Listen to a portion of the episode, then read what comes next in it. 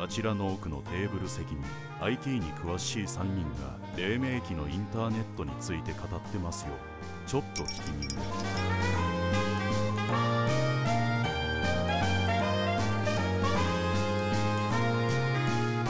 バスへのラジオ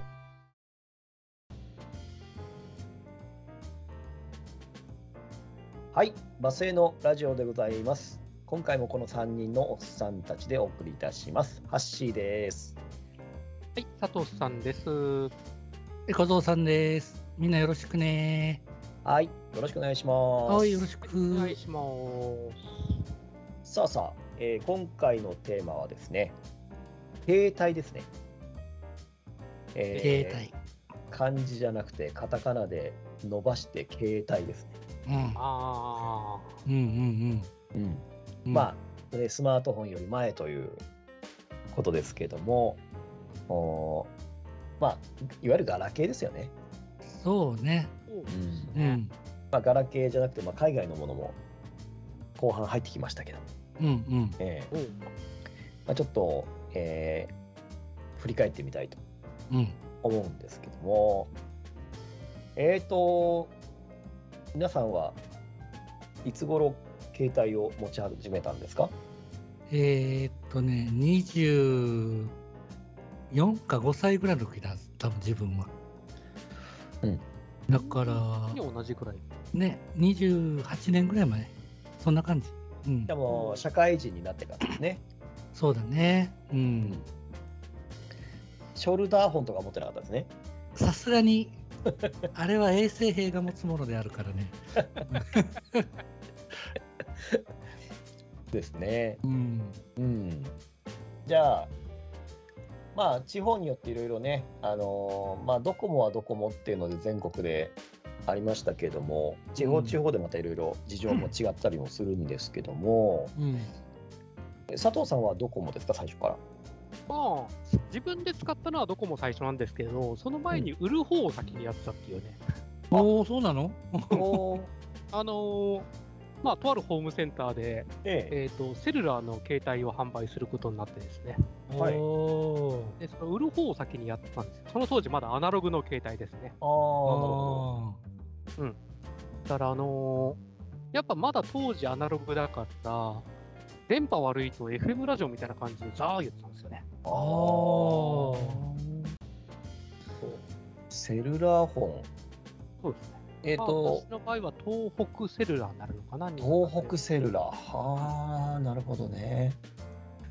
へえこっちは沖縄セルラーだなじゃ沖縄セルラあ、あーうん沖縄セルラーだねセルラーフォンでしたねー。うん電話東海の東海セルラーとかね、いろいろありましたようんね。ねうんでも確か関東は移動でしたよね。移動でした。おおそうなんだ、はい。えー IDO で移動です。あーあった、はい聞いたことがあるよなセルラーだと移動地域はローミング扱いだったんですよ。ローミングね。うーんローミングってありましたね。移動すると、その地域の提携している電波をつないでうんやってくれるっていう。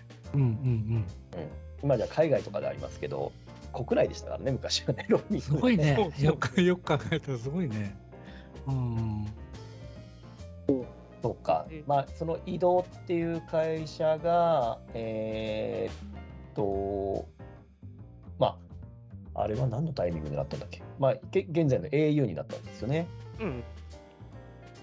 そうですね。ねで、まあ、その辺からいろいろ統廃合も始まって、まあ、デジタルに移行する頃に、うーんと東京デジタル本っていう関東でですね東京デジタル本っていうのが出てきたりとか、うんうんデジタル通貨とか、うんうんああ、はいはい、はいえー九州の方とか、うんうんえー出てきましてで au が CD 移動かまだ移動だったけど CDMA1 とかねああ、はいうんあのデカプリオが CM やってたやつ。うんうんうんあデカプリオやってたんでしたっけなんかやってたよねうんそう CDMA1 ねうん、やって初代が CDMA1 は僕の記憶だと織田裕二がえっ、とそれまでドコモの CM に出てたんですようんおうんうんうん。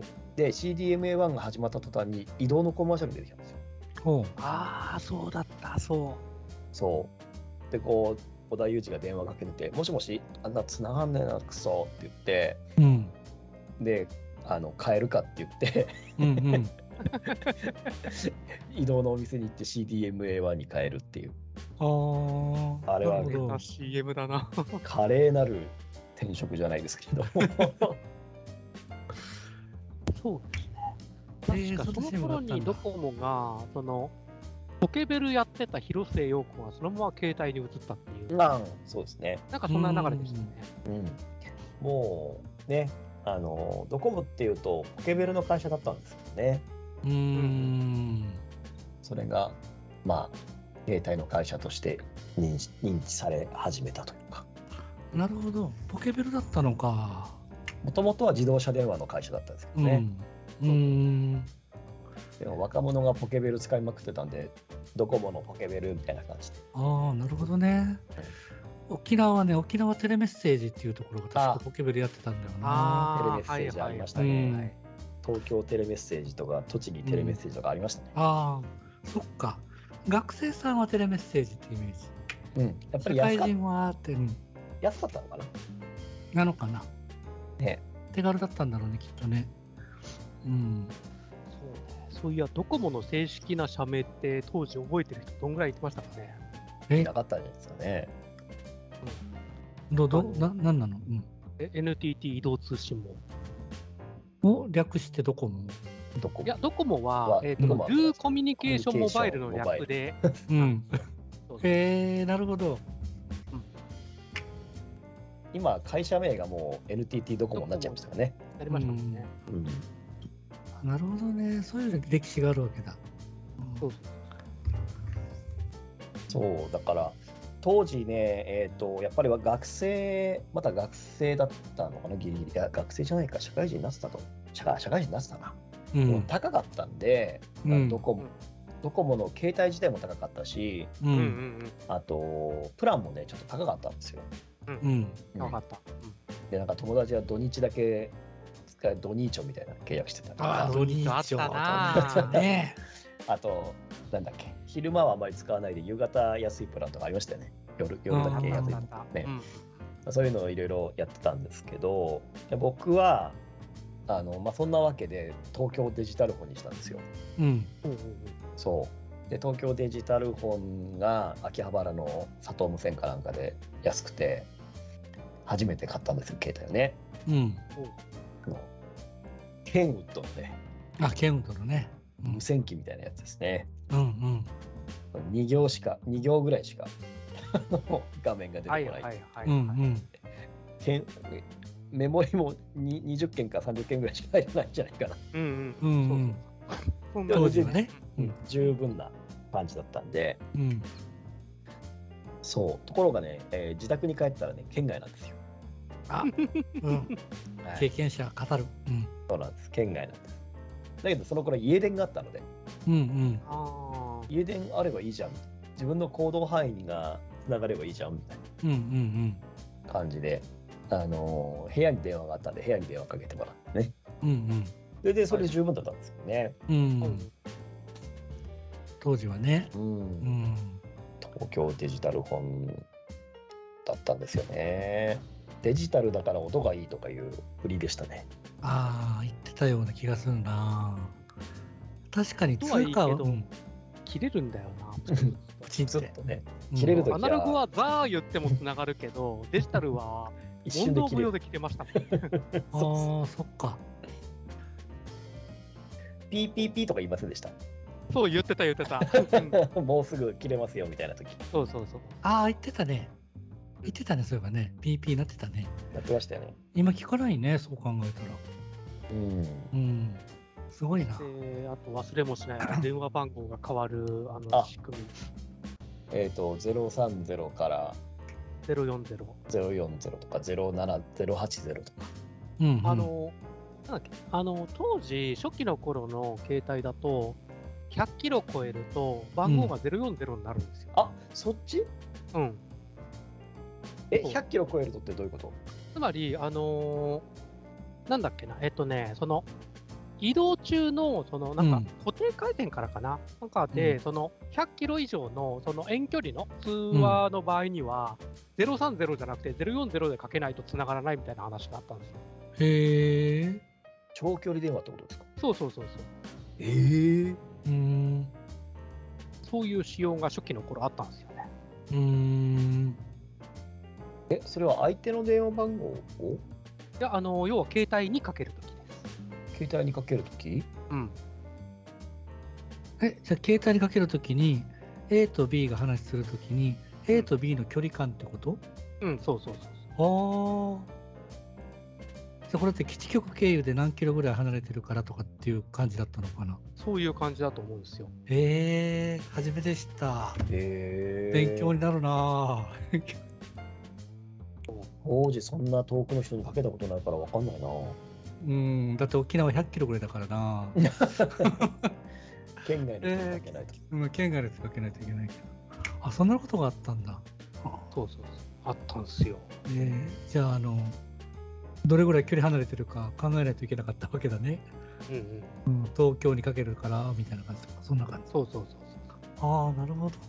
なんかあれですね市外電話をかけるから0088をかけようつけようとかそんな感あじで すーあったなそんな感じですねイメーージ的そにんな感じねだね。えー不思今だと不思議だね。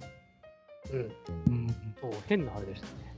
ねであえ。電話と番はその、ね、増えて、番号が変わるという。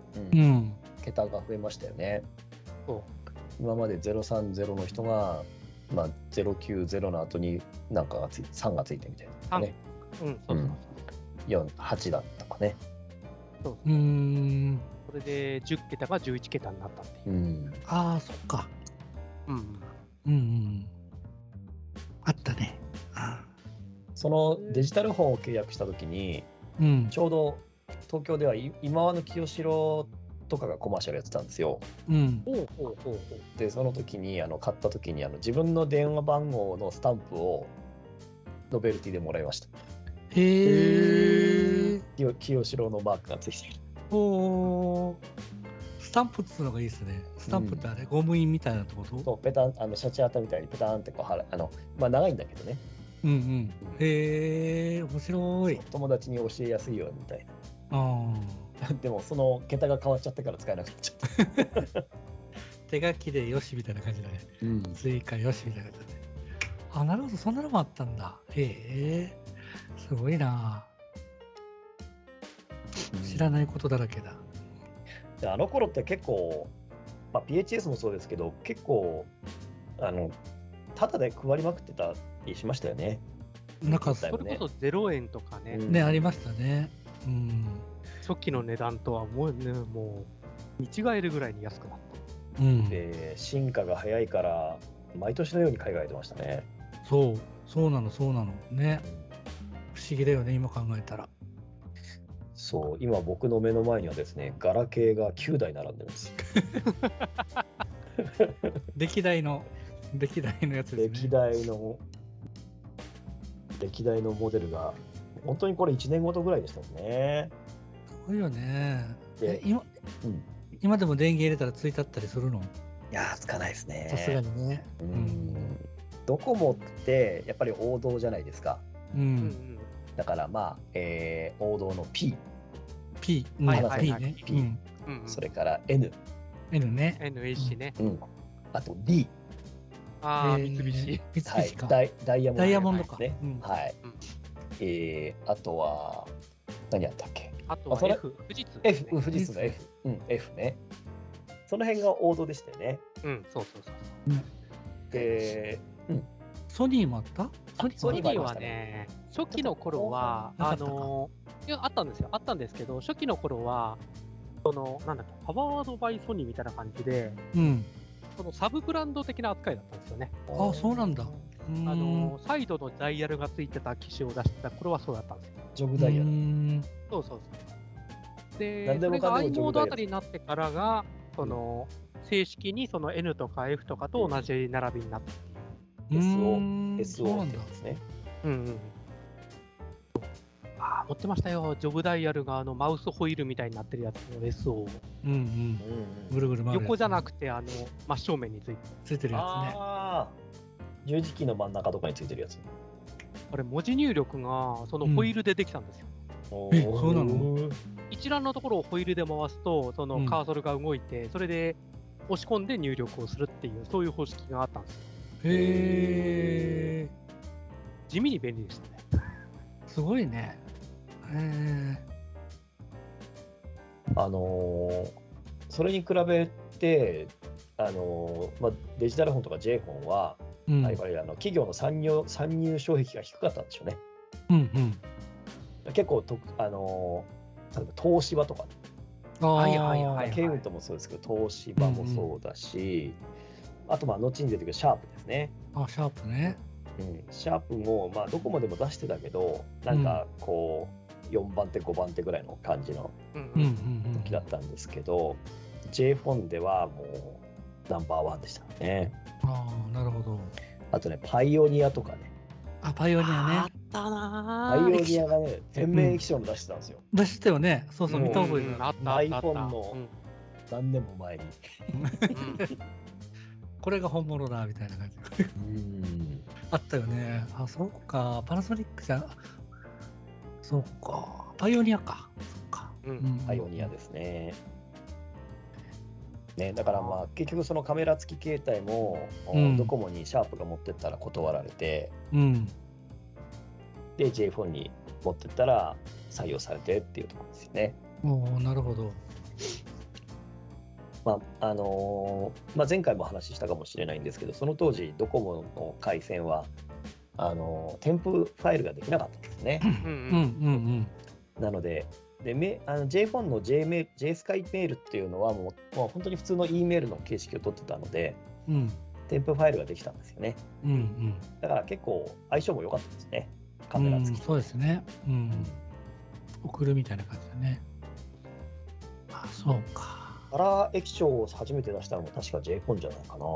ああそうなんだねへえね僕の目の前にもありますけど、初のカラー機種は。当時のカラー液晶って何色ぐらい出るんだろう2頃ぐらいえっ、とね、そうですね、これは256色で、うんでその次に爆発的にヒットしたのが、えあのシャープの SH07 ってやつなはんいですけど、はいはい。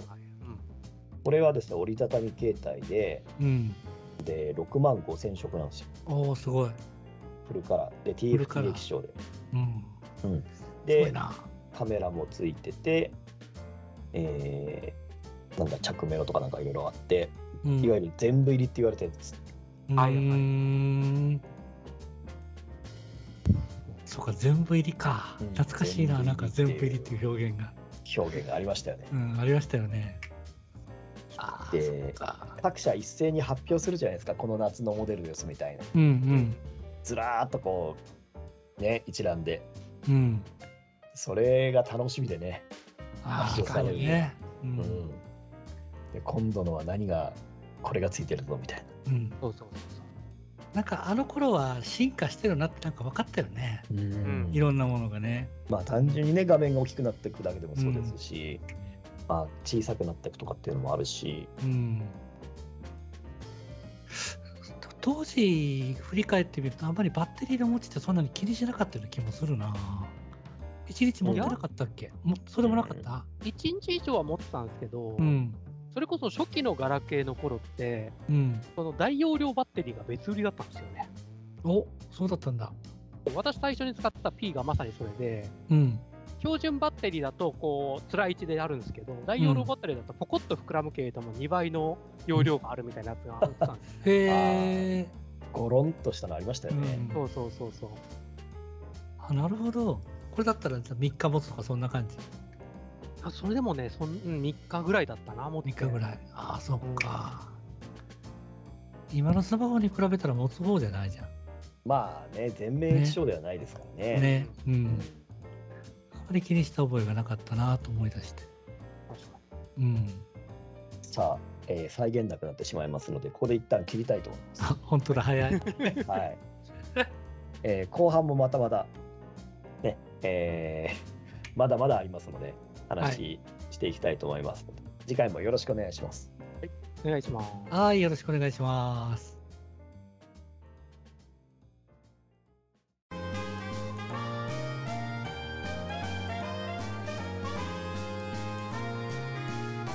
バスへのラジオ。